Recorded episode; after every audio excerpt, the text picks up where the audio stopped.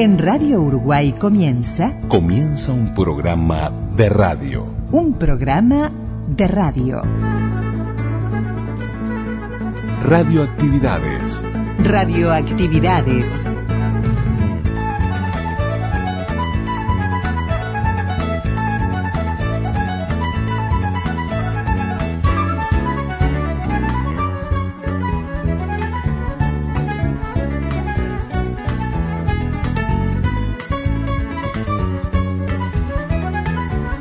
¿Qué tal amigas y amigos de las radios públicas? Bienvenidos a Radioactividad. Por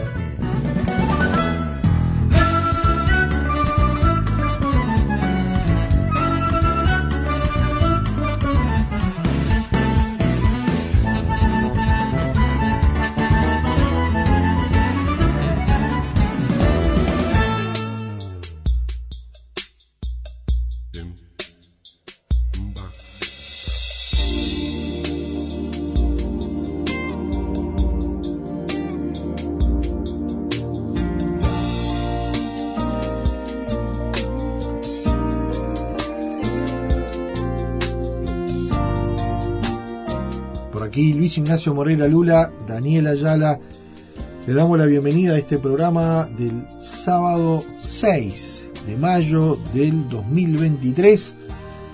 Como todos los sábados y los domingos, Radioactividades presente a las 12 por Radio Uruguay, 1050 kHz onda media, 94.7 frecuencia modulada. Esto en Montevideo, la red de emisoras públicas en el interior y la posibilidad de escucharnos a las 20 horas por Radio Cultura en los 1290 kHz, la posibilidad también de hacerlo a través del portal de los medios públicos y las diversas aplicaciones en las cuales Radioactividades está presente. Pero todo sigue igual, la agresividad se adueña de la humanidad. Tengo que decirle al hombre que pare de divagar. No hay tiempo más verdadero que el tiempo de amar. Y aunque parezca muy tonto. Y este es un fin de semana por demás especial, una semana que, que realmente fue muy sentida la desaparición física de Julia Moretti a los 87 años, eh, una actriz de enorme renombre, una enorme figura eh, de la radio, de la televisión, del teatro, y, bueno, la tenemos muy presente en este fin de semana. Eh, enviamos toda la solidaridad y un gran abrazo a, sus ex compañeros, amigos, familia, alguien muy querida en el ambiente cultural, de los medios, del teatro, y la tenemos presente porque uno recuerda particularmente esa entrevista. Hay, hay, hay momentos en estos 34 años, 30 y pico de años que estamos aquí, que uno no se olvida. Y, y, y bueno, y allí en el centro, en su apartamento, cuando fuimos hace algunos años a, a, a conversar con Julia Moretti, con esa calidez y con, y con esa calidad humana, esas cosas que uno no se olvida. Y, bueno, hoy lo tenemos más que presente a esta crónica, a esta entrevista que hiciéramos hace ya algunos años, en donde Julia nos cuenta de todo su actividad proficua vinculada a la radio particularmente y también a la televisión, pero bueno, radioactividades es su motor, la radio, y por allí sale eh, lo que era muy jovencita, esa versatilidad de, en cuanto a las voces, en cuanto a, a su inicio en el radioteatro, eh, por allí Humberto Nazari, después todo lo que significó esa multiplicidad de voces eh, llevadas a la radio, eh, después a la televisión, con varios personajes y, y, bueno, con lo que fue también el show del mediodía por muchos años, ¿no? Así que eh, la razón y la causa es muy triste, pero es para nosotros gratificante tener la voz, para recordarla muy especialmente a Julia Moretti, tanto hoy como en el día de mañana. Podcast. Radioactividades. Programas DX. Spotify. Anchor.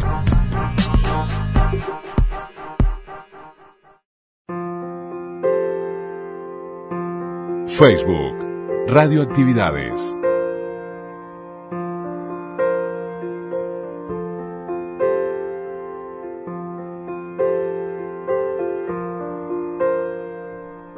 Bueno, como les contábamos hace algunos instantes, este espacio, este programa está dedicado a Julia Moretti. Y particularmente en este arranque de la entrevista con ella, eh, tiene que ver con, esos vínculos desde niña, desde adolescente, ¿no?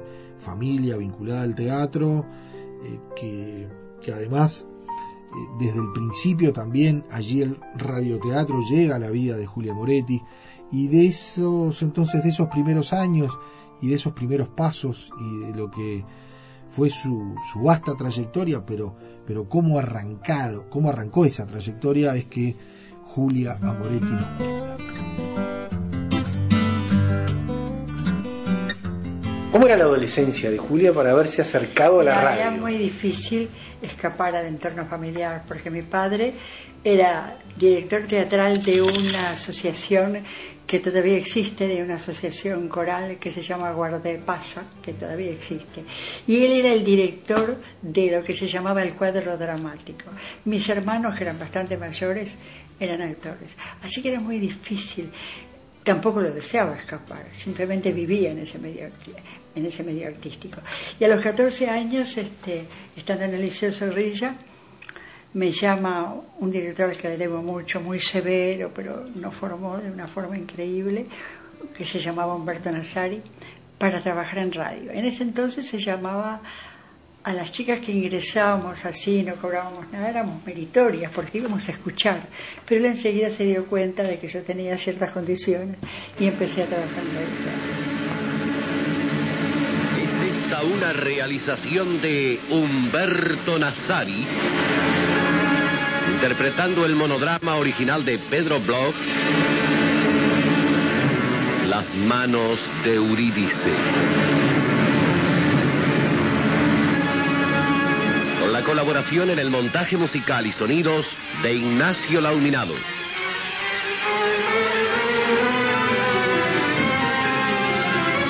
Relatos de Adolfo Hugo Mañán.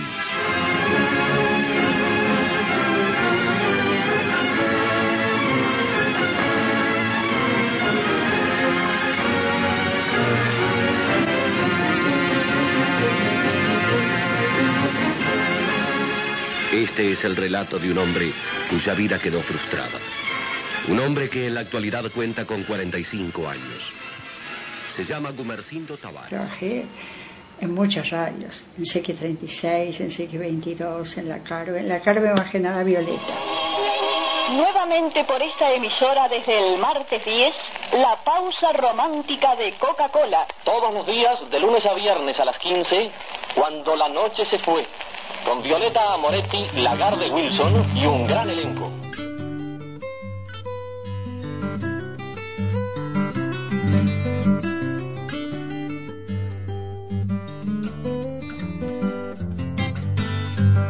Nadie contesta. Habrán salido. Gumercindo ha retornado.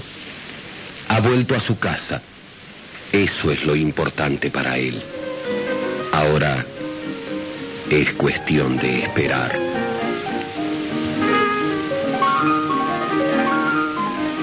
Parece que fue ayer.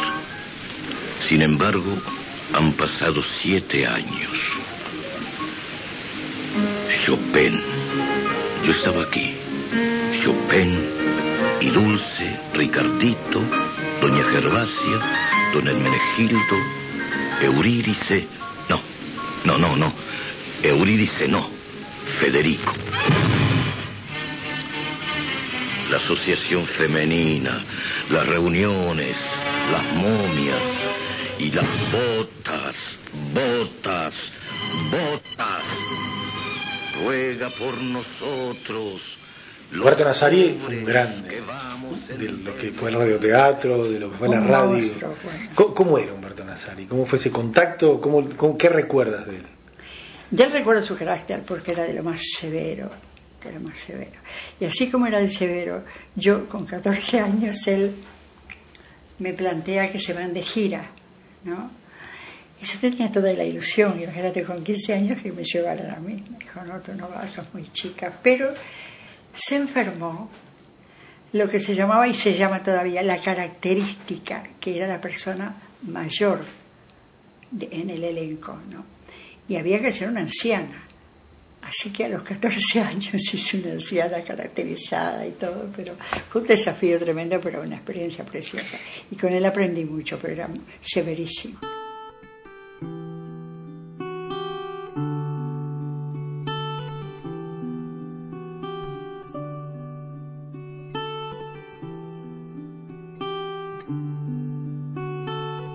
De ahí surgieron esos, esas voces tan distintas de esos tantos personajes que tú podías interpretar desde ahí mismo o fue no, forjándose? No surgieron, lo que pasa es que uno se va adaptando a distintos personajes y yo tenía una tía porque este ella me decía que yo tenía mucha cómica y en ese entonces es cierto, a mí me gusta mucho el humor aunque prefiero el drama. Yo lo primero que hice en teatro fueron cosas dramáticas, este, pero siempre se me asocia el humor por haber hecho tanta televisión.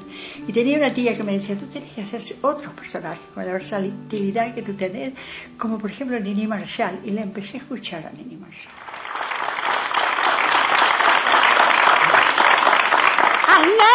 ¡Andate!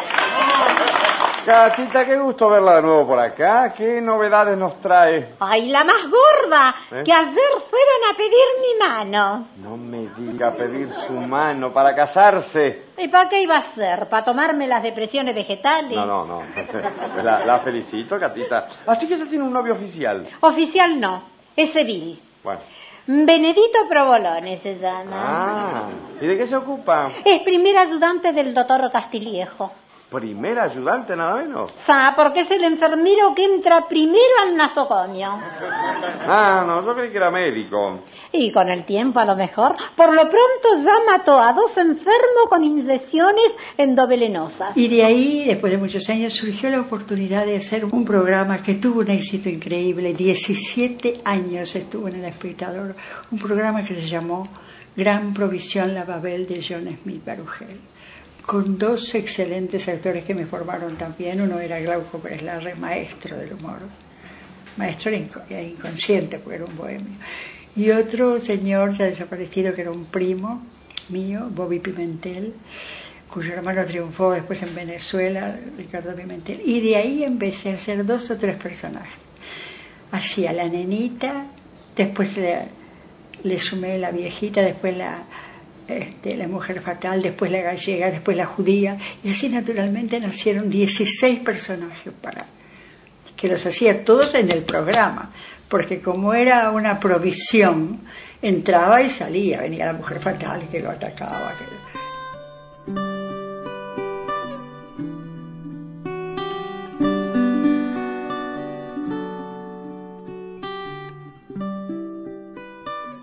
¿Cómo preparabas esos personajes?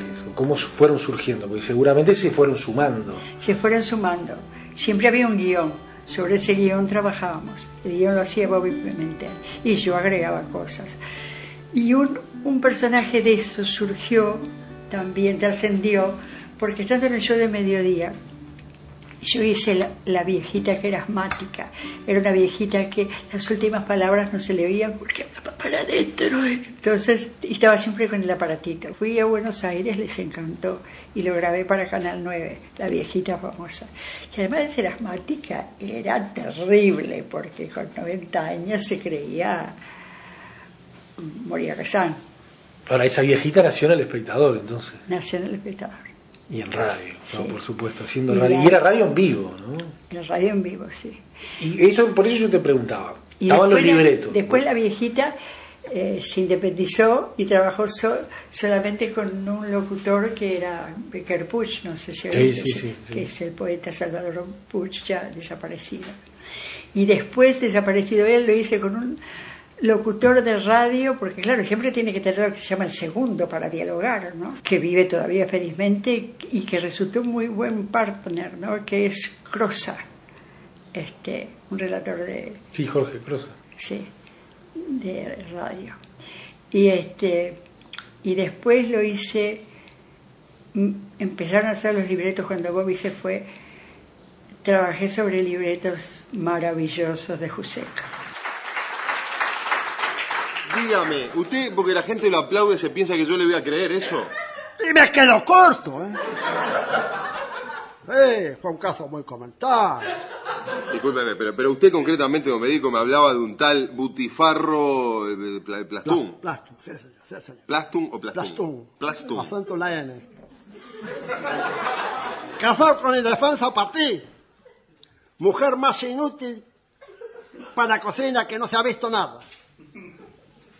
Que sin suponer el marido le pedía que le cebara unos mates, ella, ella le cebaba uno solo. Uno solo.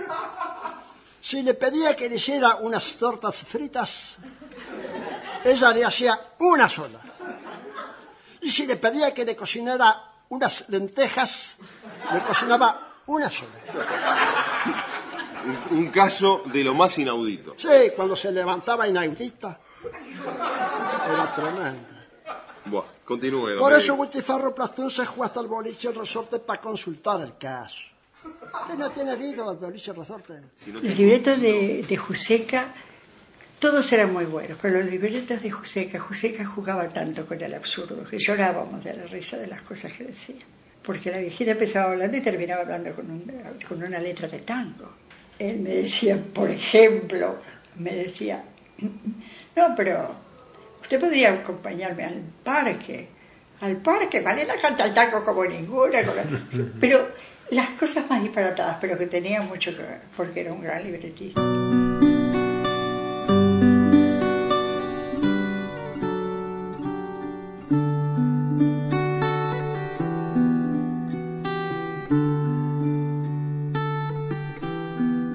Ahora, los agudos e inconfundibles comentarios de Julio E. Suárez, pelo duro. Una presentación de Bazar Drullet, 18 de julio y Río Negro. Dese el gusto de una visita a los pisos altos de Bazar Drullet y descubra un tesoro escondido de regalos y artículos de Bazar, siempre en modelos exclusivos, de real calidad y que no cuestan más. Bazar Drullet, 18 de julio y Río Negro. Buenas noches amigos. ¿De cuándo en doloroso cuándo? Generalmente cuando más distraídos estamos en la relativa y a veces dichosa normalidad de estos tiempos. Trabajaste con libretistas espectaculares en el espectador, ¿no? Porque por allí también estuvo pelo duro. Pelo Duro, sí, hicimos la familia de Pelo Duro con... También estaba Glauco ahí. Este, y yo hacía una porteña. Tenía que hablar como las porteñas. Este, Pelo era muy celoso en cuanto a su texto, no se le podía cambiar absolutamente nada.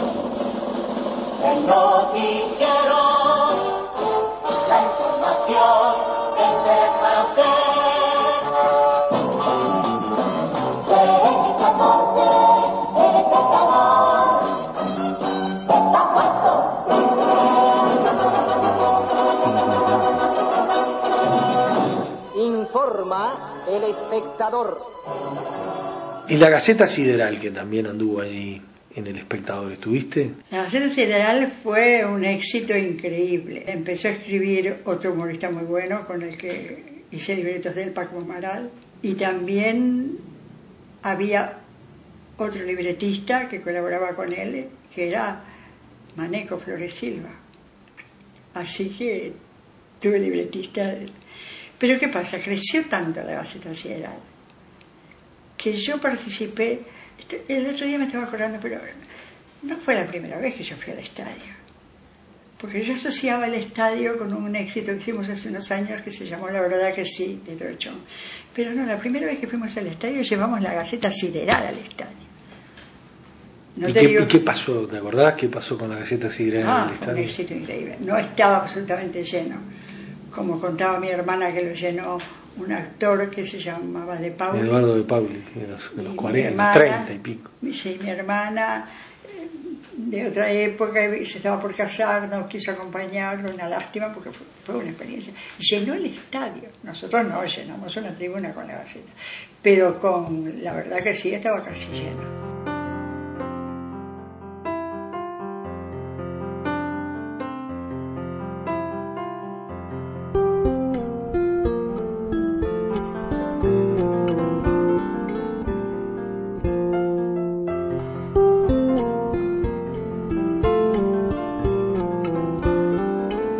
Estudiar los libretos porque no había que no, no, no se podía volver para atrás era todo en vivo ¿Cómo era un, un día de Julia cuando llegaba a la radio? Los libretos estaban antes, estabas Sí. ensayando previamente y salías. y salí. Y otras veces hemos tenido salir, como se dice, al toro, ¿no? Porque los libretos no estaban y, y nos iban pasando. Una vez pasó que nos iban pasando por debajo de la puerta las hojas. Una- un actor que, un direct, no, un autor, era tan bueno como inconsciente. Estábamos haciendo y iba pasando las hojas. Yo no, no, no viví esa experiencia, pero mi hermana Violeta sí. Pasaba las por la puerta a medida que estaba haciendo el, el libro, te das cuenta que eso no sé.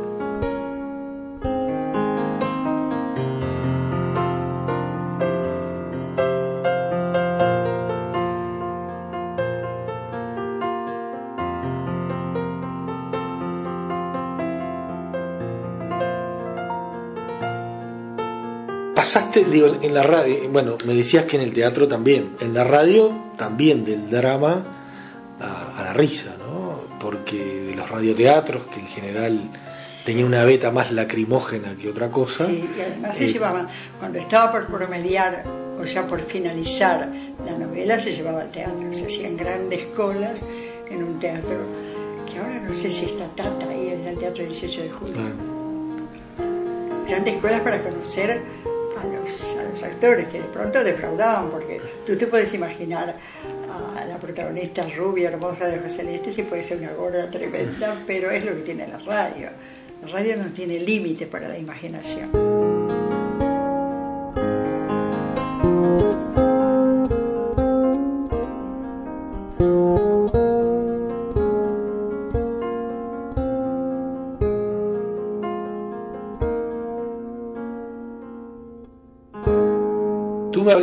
De, los libretistas, ahora de, de los de tus compañeros en cuanto a, a- a la, a la beta actoral, a la parte actoral. Eh, que- ¿A quién, quién recuerdas especialmente allí trabajando juntos? Dante Ortiz ya desaparecido, Juan Casanova también. Yo trabajé muy poco porque el rubro era Violeta Moretti y Juan Casanova. Este, pero he tenido grandes compañeros, y aunque te parezca mentira, porque la gente dice no puedo creer. Yo aprendí muchísimo con Cacho de la Cruz. Él me decía, pero vos como una actriz de teatro. Sí, sobre todo la rapidez que hay que tener para improvisar en televisión cuando hacíamos el de mediodía. Porque teníamos un guion, pero nadie sabía lo que... Nos entendíamos mucho. Él me miraba y yo sabía lo que me iba a decir, lo que pasaba.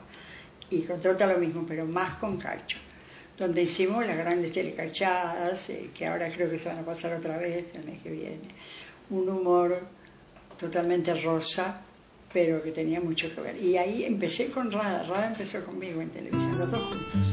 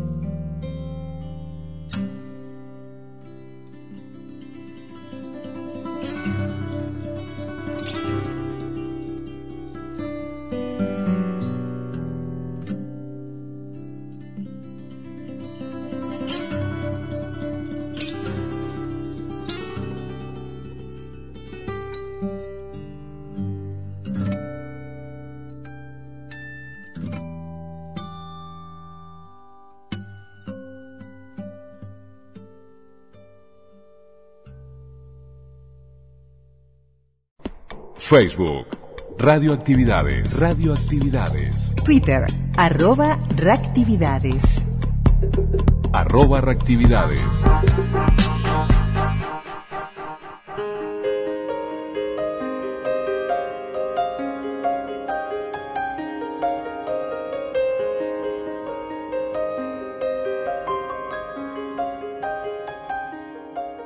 Y ahora es tiempo de, de compartir un pedacito de la tarde de esta querida radio que cambió de, varias denominaciones, pero en realidad CX26 Sodre. Allá en 1985, en la tarde, estaban los cuentos de la tarde. Y esos cuentos de la tarde tenía como protagonista a Julia Moretti. Eh, dentro de tantas cosas que hizo en los medios, en la radio y en la televisión, está esto que realmente vale la pena. Es una grabación de más de 20 minutos que, que nos ubica en la radio del, del 85 eh, y en la manera de decir y de hacer radio con distintos personajes de Julia Amoretti.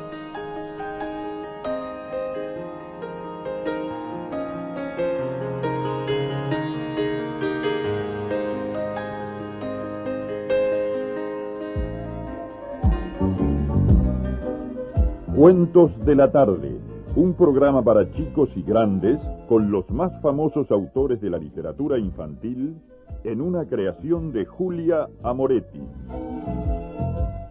Hola, hola, mis angelitos de las rotas, ¿cómo andan? ¿Saben una cosa? Accediendo a insistentes pedidos de Michelle, le compré una tortuga.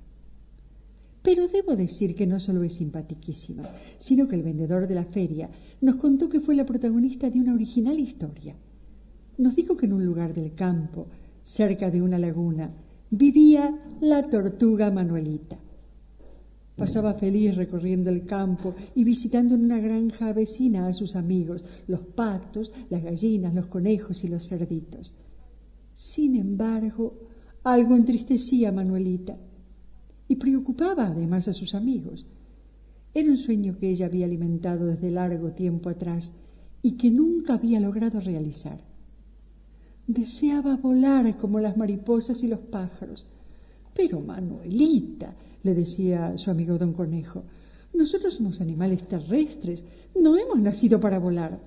No importa, de todos modos quiero hacerlo o no podré vivir tranquila el resto de mi vida, contestaba Manuelita. No lo hagas, Manuelita, gruñó el cerdito. Tu sueño puede terminar mal para ti y no queremos que te suceda nada malo. Así, con estas recomendaciones de sus amigos, se alejó un día Manuelita de vuelta a su casa. Por el camino iba triste, pensando que quizás nunca volaría. De pronto aparecieron delante de ella sus dos amigos, los patos silvestres. Los patos saludaron alegremente a Manuelita y le contaron las últimas novedades ocurridas en el lugar. A su vez, la tortuga les confió su gran pena. No te preocupes, le dijeron, déjalo por nuestra cuenta, te haremos volar. Se alejaron y volvieron luego con un largo palo. Con sus patas asieron una cada punta del palo. Manuelita se le colocó en el medio y mordió el palo. De ese modo, los patos silvestres alzaron el vuelo, llevando consigo a la tortuga. ¡Qué felicidad! Manuelita no podía creer lo que sucedía. Volaba. Su hermoso sueño se había realizado. Desde lo alto vio su campo, los árboles pequeños y las casas también. Luego se acercaron a la granja y pudo divisar allá abajo a a sus asombrados amigos. No puede ser, gritó la gallina. Nunca se vio que una tortuga vuele. Imposible, gruñó el cerdo. Esa cosa debe ser un aguilucho. Pero qué torpeza, pensó Manuelito. No puedo creer que esos tontos no me reconozcan. Y aprovechando que los patos volaban más bajo, gritó, Sí, soy yo, Manuelita la tortuga. Pero para decir esto, tuvo que soltar el palo y ¡cataplum! Qué suerte tuvo Manuelita de pasar justo, justo en ese momento sobre el corral de los cerditos. Y allí quedó la tortuga, en medio del chiquero, sucia y avergonzada ante la risa general de los demás animales. Más tarde, ya limpia y feliz de haberse salvado, pensó Manuelita. En verdad, mis amigos tenían razón. Los que nacemos para andar solo por tierra nunca podremos volar como las aves y como las mariposas. Y este fue el fin del sueño de nuestra amiguita. Pero no crean que terminaron ahí sus preocupaciones. No, qué esperanza. Tiempo después tuvo la desgracia de enamorarse de un tortuga.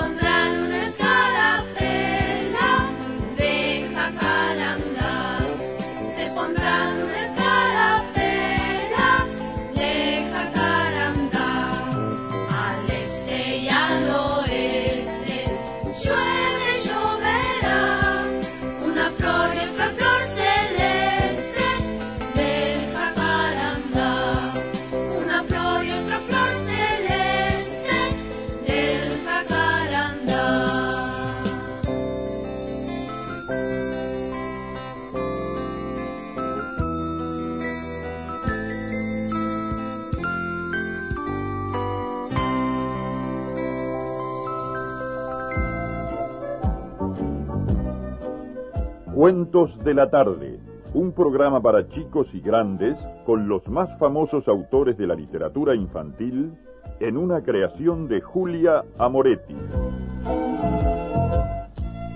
Hola, hola, ¿cómo están todos? ¿Tranquilos o barullentos? ¿Disgustados o felices, como el hombre que no tenía camisa? La verdad es que yo siempre escuchaba ese dicho, el hombre feliz no tenía camisa, y no sabía de dónde venía la dichosa frasecita, hasta que un día decidí preguntarle a mi abuelo, que era como mi diccionario de bolsillo.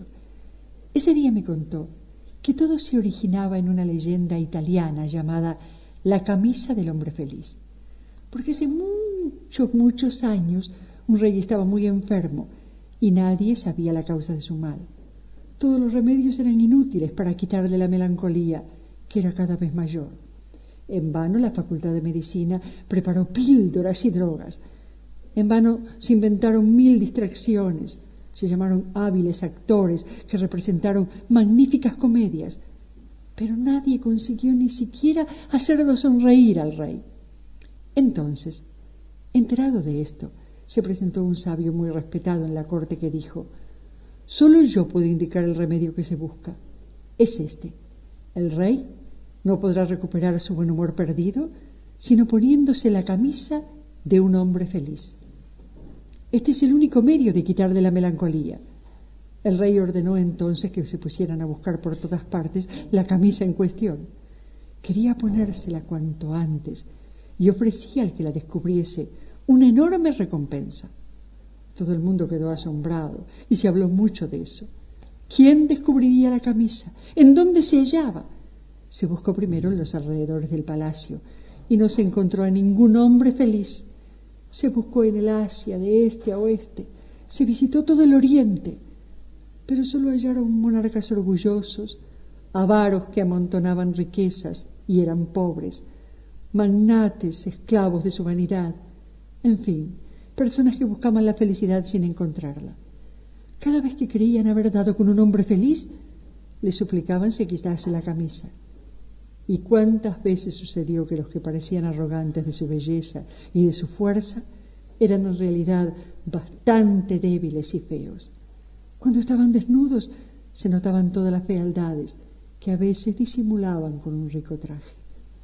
Vaya, dijeron por fin ya de buscar los embajadores del rey. Volvamos al palacio sin buscar más. Pero cuando regresaban, al atravesar un campo, vieron un pastor sentado bajo un árbol que tocaba la flauta, mientras dos pastoras tejían a su lado cestos de mimbre. El perro se hallaba a los pies de su amo. En las cercanías todo parecía tranquilo y el eco repetía los melodiosos acordes del pastor, que casi sonaba como esta melodía.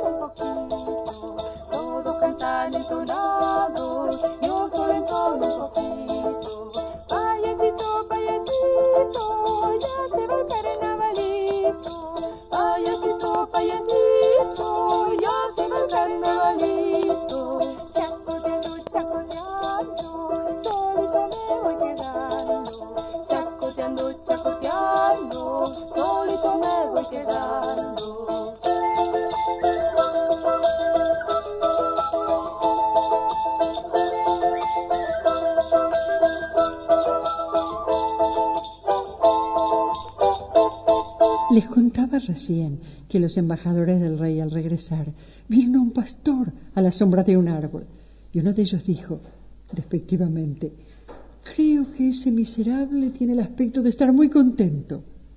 Confieso que su alegría me sorprende. Es pobre y parece en verdad que no es desgraciado. No lo entiendo. Entonces decidieron acercarse y al verlo, los pastores que se habían puesto a bailar se detuvieron. ¿Por qué os paráis? Les dijeron. No queremos molestar, solo queremos saber qué es lo que tanto los alegra. Nada extraordinario, respondieron. Tenemos la costumbre de bailar para terminar el día. Somos pobres, pero somos libres y vivimos contentos de nuestro destino. Yo soy el hijo de aquel anciano pastor que allí veis, y las pastoras que tengo al lado son una mi hermana y otra mi esposa. ¿Y nada deseas? ¿Nada te falta? Nada. Tengo mi trabajo y me basta con eso. Así que eres feliz. Sí, me siento feliz. Al momento se arrojaron sobre él para arrancarle la camisa. ¡Socorro! gritó el pastor. Toda la familia gritó con él. No tengan miedo, decía los embajadores del rey. Solo queremos tu camisa y te daremos por ella todo el dinero que pidas. Al oír esto, el pastor Abrió unos ojos enormes sin responderles y pareció muy sorprendido, porque nunca, nunca había llevado camisa. Por más que los otros lo desnudaron y examinaron, el hecho fue evidente. El pastor no llevaba camisa. Los embajadores volvieron al palacio con la cabeza baja y cuando les preguntaron el resultado de su búsqueda contestaron, ay, los que llevan camisa no son felices y los que son felices no llevan camisa. ¿Qué me cuentan? Es una linda historia para pensar, ¿verdad? Sobre todo para los que creen que la ropa y otras cosas materiales hacen la felicidad. Por eso mi abuela me repetía hasta el cansancio que la felicidad está en las pequeñas cosas, en un amigo, en un abrazo, en la sonrisa de mamá cuando nos acuesta y también, ¿por qué no?, en una canción como esta.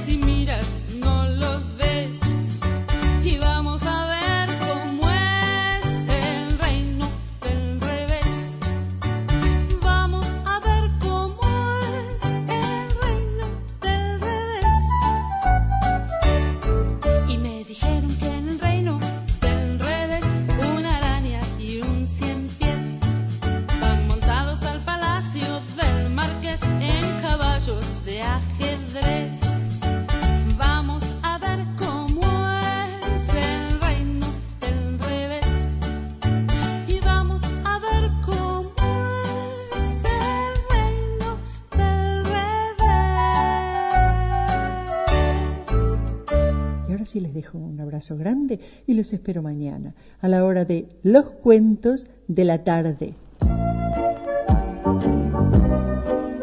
Fue Cuentos de la Tarde, un diario y cálido encuentro con las más variadas narraciones en la voz de Julia Amoretti. Correo arroba radioactividades.org. Facebook, Radioactividades. Twitter arroba reactividades.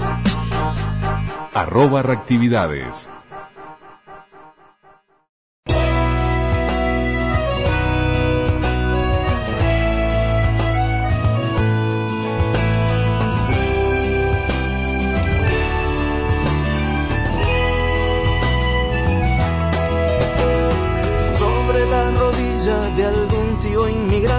Bajo la blanca luna del tubo lux de un bar, al calor del primus o la hoguera sagrada, o en el húmedo frío de la celda de un penal.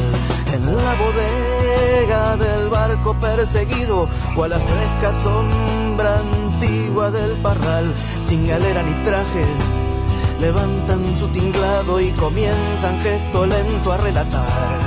Son los cuenteros que revuelven su vieja cacerola de recuerdos y agregan lágrimas, risas, caricias y una pizca de exageración. No exigen nada. Bueno, esperemos les haya gustado el programa de hoy en esto de tener presente a doña Julia Amoretti, actriz, docente, eh, una enorme figura de nuestra radio, de nuestra televisión, vinculada al radioteatro, que acá en Radioactividades para nosotros es más que sentido, pero también, como compartíamos hace algunos minutos, este, este programa del año 1985 de X26 Sodre, que además Julia cuando, cuando nos contó de esto, eh, realmente lo, lo- puso en- en los puntos altos de su actividad radial. ¿no? Fue, fue algo que, que, a ella le llegó, le llegó al alma y, ella nos contaba eso, incluso fuera de micrófono, yo lo tengo muy presente. Así que para nosotros traer a Julia Moretti es, un, enorme placer poderla escuchar y tenerla presente más que nunca.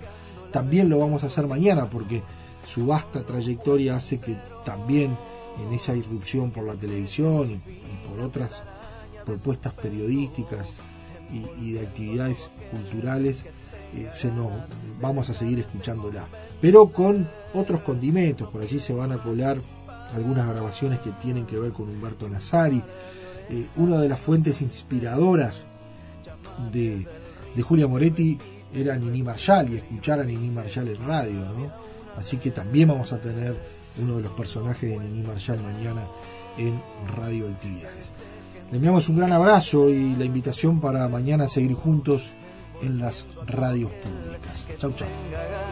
de dejarse convencer, no piden más pagar que un par de orejas inocentes, chamanes del rito que repite y repite y repite. Había una vez, había una vez,